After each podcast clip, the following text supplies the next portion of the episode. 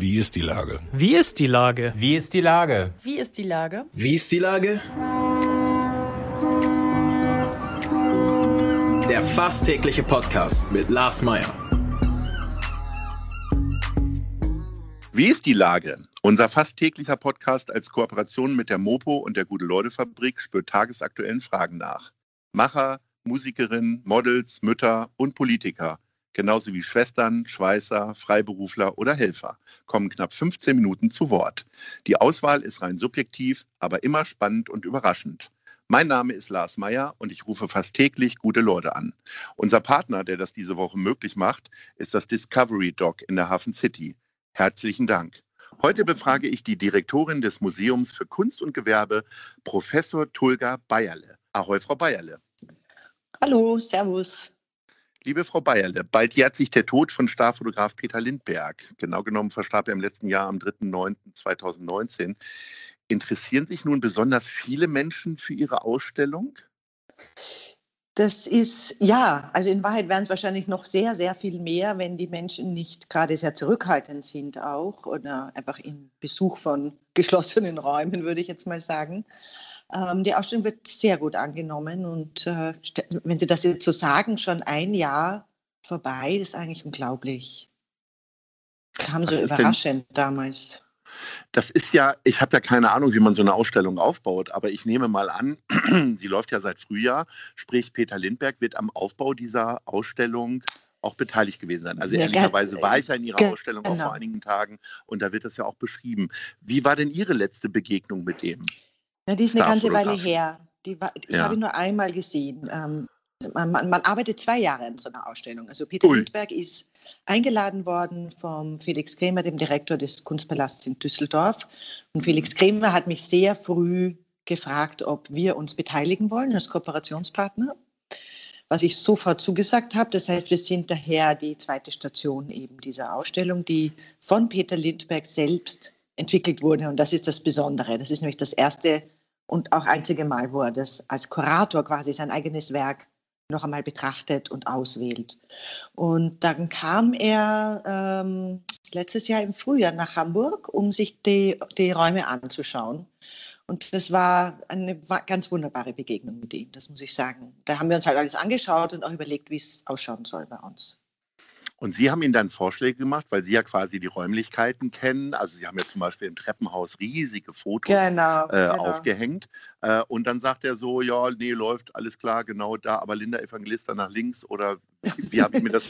Wie, nein, wie lang ist nein, so ein nein, Prozess, wenn man dann mit dem durch die Räume geht? Ja, das, das war zu dem Zeitpunkt, das war ja letztes Jahr irgendwann April oder Mai.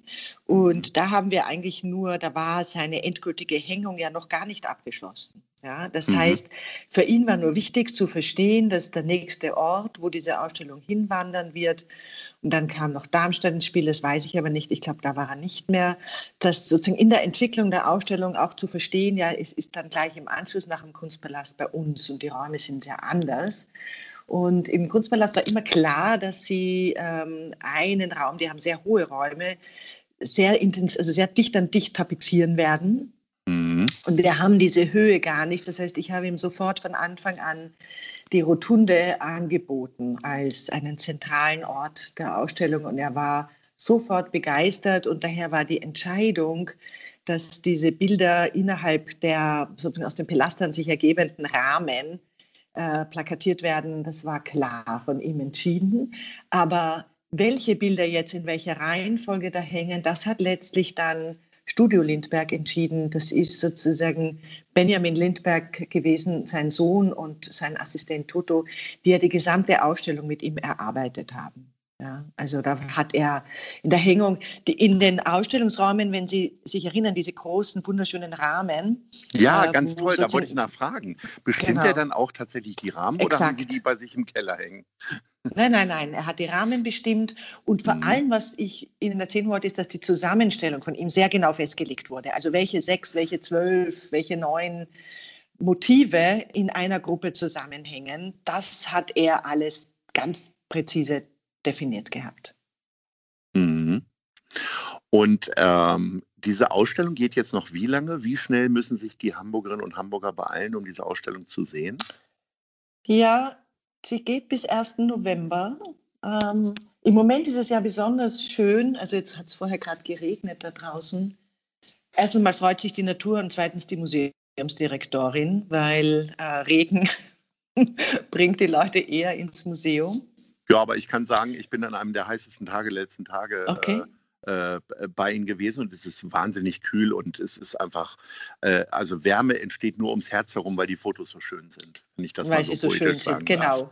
Und das Haus ist groß und das Haus ist ruhig, also man kann sich auch, vor allem unter der Woche empfehlen wir sehr, äh, zu uns zu kommen, weil es eben, genau, es ist nicht zu heiß und man kann, man muss den Menschen gar nicht zu nahe kommen.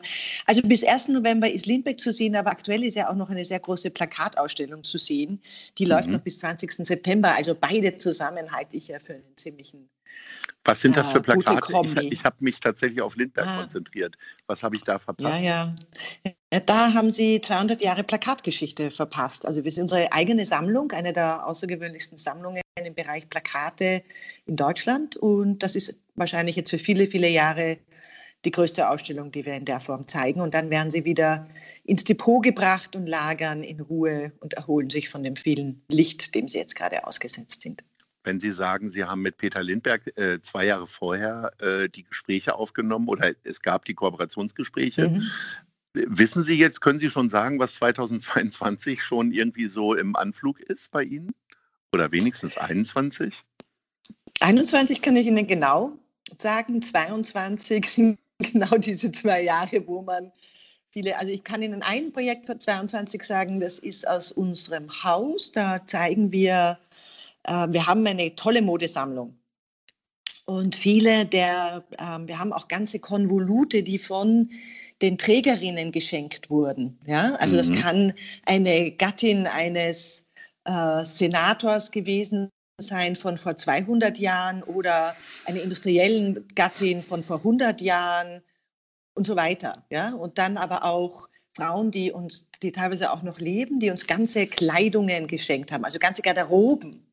Und das sind acht Frauen und ihre Garderoben, zeigen wir 22. Das wird sehr interessant, weil was haben die getragen? Wie haben sie es getragen? Was sind das für Frauen? Warum haben sie das so getragen? Und Mode natürlich. Ja, was ziehe ich mhm. an? Jeden Tag. Und 21 machen wir ähm, eine spannende Ausstellung zum Thema Heimat. Heimaten nennen wir es sogar. Als mhm. eine von den, von mehreren. Ja. Ähm, apropos Heimat, Sie kommen ursprünglich aus Österreich. Ja, das ähm, stimmt. Wie oft blicken Sie tief in den Süden, was sich da so tummelt, die schwierigen politischen Verhältnisse, dann der Umgang mit dem Virus und so weiter? Oder fühlen Sie sich hier gerade noch wohler als sonst in Hamburg? noch wohler als sonst. Ich fühle mich wirklich sehr wohl in Hamburg. Das äh, stimmt. Ähm, ich fahre regelmäßig nach Wien, weil äh, meine Familie einfach dort ist. Das heißt, ja. Einmal im Monat bin ich schon dort. Nein, ich finde Hamburg eine wahnsinnig angenehme Stadt zum Leben und vor allem aber zum Arbeiten, weil zum Leben ist Wien auch wunderschön. Arbeiten ist sicher schwieriger. Ich bin Warum ist es in Wien so auch. schwierig zu arbeiten? Nur als Museumsdirektorin? Gibt es doch auch reichlich, ja. oder? Ja, es gibt jede Menge, es gibt jede Menge Museen, große, ja. riesige, also Wien ja ist ja einfach. Naja, ist ja ein groß. Museum eigentlich.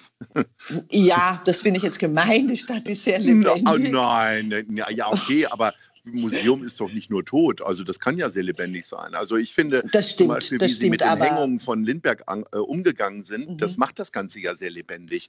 Das ganze genau. Haus ja erlebbar, alleine, dass man immer an die Decke gucken muss, im Eingang zumindest. Ist doch super. Ja, das stimmt, ja. Nein, das Haus, aber das MKG ist, ist wirklich auch bekanntermaßen ein lebendiges Museum. Das habe ich mhm. von meiner Vorgängerin als solches übernommen und, und und bemühe mich sehr darum, dass es so weitergeht. Nein, Wien, die, die, äh, die großen Tanker, das ist äh, gerade sicherlich nicht so einfach in, in der jetzigen touristischen Zeit, einfach viel schwieriger. Und ich finde es sehr angenehm, in einem Land zu arbeiten, wo meine Förderungen von verschiedenen Quellen kommen. Ja, ich habe einen, einen spannenden Kultursenator als Partner. Ich habe aber auch Stiftungen. Ich habe äh, mäzenatische Bürger in Hamburg, die großzügig sind und sich dafür interessieren, was man macht. Ich habe aber auch große Stiftungen wie die Kulturstiftung des Bundes. Das gibt es in Österreich alles nicht. Und daher finde ich es besser hier. Sie haben gerade den Kultursenator angesprochen, den ich mhm. ja auch sehr, sehr schätze und der auch immer mhm. wieder ein toller Podcast-Gast äh, hier ist. Aber was ist denn mhm. aus Ihrer Sicht, und man hört das ja von vielen Treibenden, jetzt mhm. haben Sie nochmal wieder, sind Sie Repräsentantin eines ganz anderen Kulturbereichs als der, der mhm. gerade immer im Gespräch ist, nämlich die Clubszene und mhm. Live-Musik und so. Was sind für Sie das Besondere an, die besonderen Qualitäten des Carsten Broster? Die besonderen Qualitäten für mich sind, einen äh, sehr gebildeten, intelligenten Gesprächspartner zu haben, der sich wirklich real und echt breit für Kultur interessiert. Mag sein, dass er sozusagen für mich nicht sichtbar, also besondere Vorlieben hat, mag das mehr die Musik sein oder mehr das Theater, ich könnte es Ihnen nicht sagen. Äh, ich erlebe es nicht. Äh, das heißt, ich fühle mich nicht äh, bevorzugt oder herabgesetzt in irgendeiner Form und das finde ich extrem angenehm. Das ist nämlich nicht selbstverständlich das ist viele Jahre nicht so gut gelaufen, dass wirklich alle Kulturbereiche mhm. irgendwie mit der Kultursenatorin oder dem Senator so glücklich waren genau. wie jetzt gerade. Toll. Muss man ja genau. auch mal sagen, man kann ja Politik auch mal loben. Ähm, Absolut. Ich habe, ich habe vor einigen Wochen äh, Michael Fritz, dem Hoteldirektor vom äh, Steigenberger Treudelberg, äh, mhm. am Telefon gehabt, der äh, jetzt nach Wien geht, dort ein Hotel übernimmt. Und ich habe ihn gefragt, wo ah. gibt es das beste Wiener Schnitzel? Er ist ja nun Deutscher ja. und er hat das Watzmann genannt äh, in Sasel. Sie sind ja nun wirklich absolute Kennerin, vorausgesetzt, Sie sind keine Vegetarierin, äh, wo es hier in Hamburg das beste Wiener Schnitzel gibt. Ah, hier? Das weiß ja. ich nicht. Das habe ich noch nicht gefunden. Weil sie selber ah. kochen und äh, keinem anderen ja, bin, zutrauen, gutes Ja, Wiener also bei Wiener Schnitzel bin ich, glaube ich, wirklich etwas zurückgehalten. Okay. Mal, ähm, ja, da bin, ich, da bin ich sehr vorsichtig, weil ich natürlich hohe Ansprüche habe. Ich bestelle selten etwas, von dem ich es auch selber sehr gern produziere. Ja. Ich, ich, ich bestelle immer Sachen, die ich selber nicht machen würde. Und Wiener Schnitzel mache ich Ihnen mit links. Das, okay. Na, ich bin gespannt. Ist das eine Einladung? Ja, ja, machen wir sofort. ich mache Ihnen einen Schnitzel. Ähm, gibt es denn eine Hamburger Spezialität, äh, die Sie schätzen gelernt haben hier in Hamburg? Ja, aber erst vor kurzem ausprobiert und, und ich wusste nicht, dass es so gut ist. Ein Fischbrötchen. oh, das klingt jetzt sehr einfach, aber okay. Ja. Und zwar ist, bin ich, ist mir empfohlen worden, ich solle gehen, weißt du, ähm, in einem Dock am Hafen unten, also nach, statt auswärts nach der Fisch, nach der großen äh, 10 Landungs. Ja, genau. Genau. Ja, die sind auch sehr berühmt, die Fischbrühen. Es gibt sicherlich noch viele andere hier in Hamburg. Wir wollen ja. nicht zu viel Schleichwerbung machen, aber die sind schon ja, sehr genau. besonders. Unbedingt. Aber das war wirklich, ich habe da in so ein Matthias-Ding reingebissen und das ist herrlich. Was haben Sie denn sonst an Hamburg schätzen gelernt? Sie sitzen ja Gott sei Dank nicht sieben Tage die äh, Woche im Museum und grübeln. Ja, aber Sie gestern war ich im wieder. Museum. Ja, okay. Weil Personal ja. knapp war und erwischt man dann die Direktorin auch mal an der Rezeption oder? Nein, nein, ich musste einfach was machen und wollte meine, habe da meine Ruhe und das ist gut. Äh, okay. ich liebe, ich liebe über die Maßen, die, also ich fahre jeden Tag mit dem Fahrrad ins Museum und fahre an der Außenalster entlang. Und ja. Sie sehen mich sozusagen morgens den, den Kopf nach links gedreht und abends den Kopf nach rechts gedreht an diesem herrlichen äh, Binnengewässer entlang radeln. Und ich kann mich nicht satt sehen. Es macht mich so glücklich. Und die Segelschiffe und dann die Ruderer und die Sonne und mal ist es eisgrau und, oder silbern glatt und dann ist es wieder blitzblau. Es ist so schön.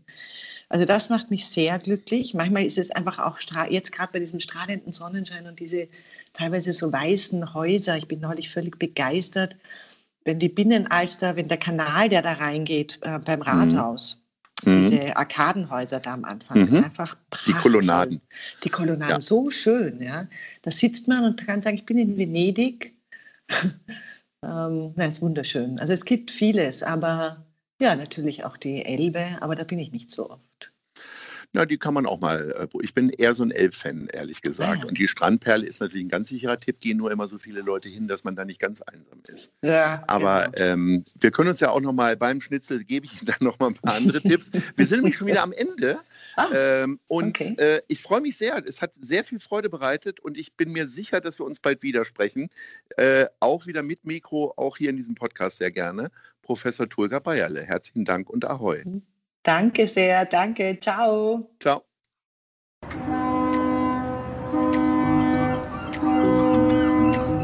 Dieser Podcast ist eine Produktion der Gute-Leute-Fabrik und der Hamburger Morgenpost.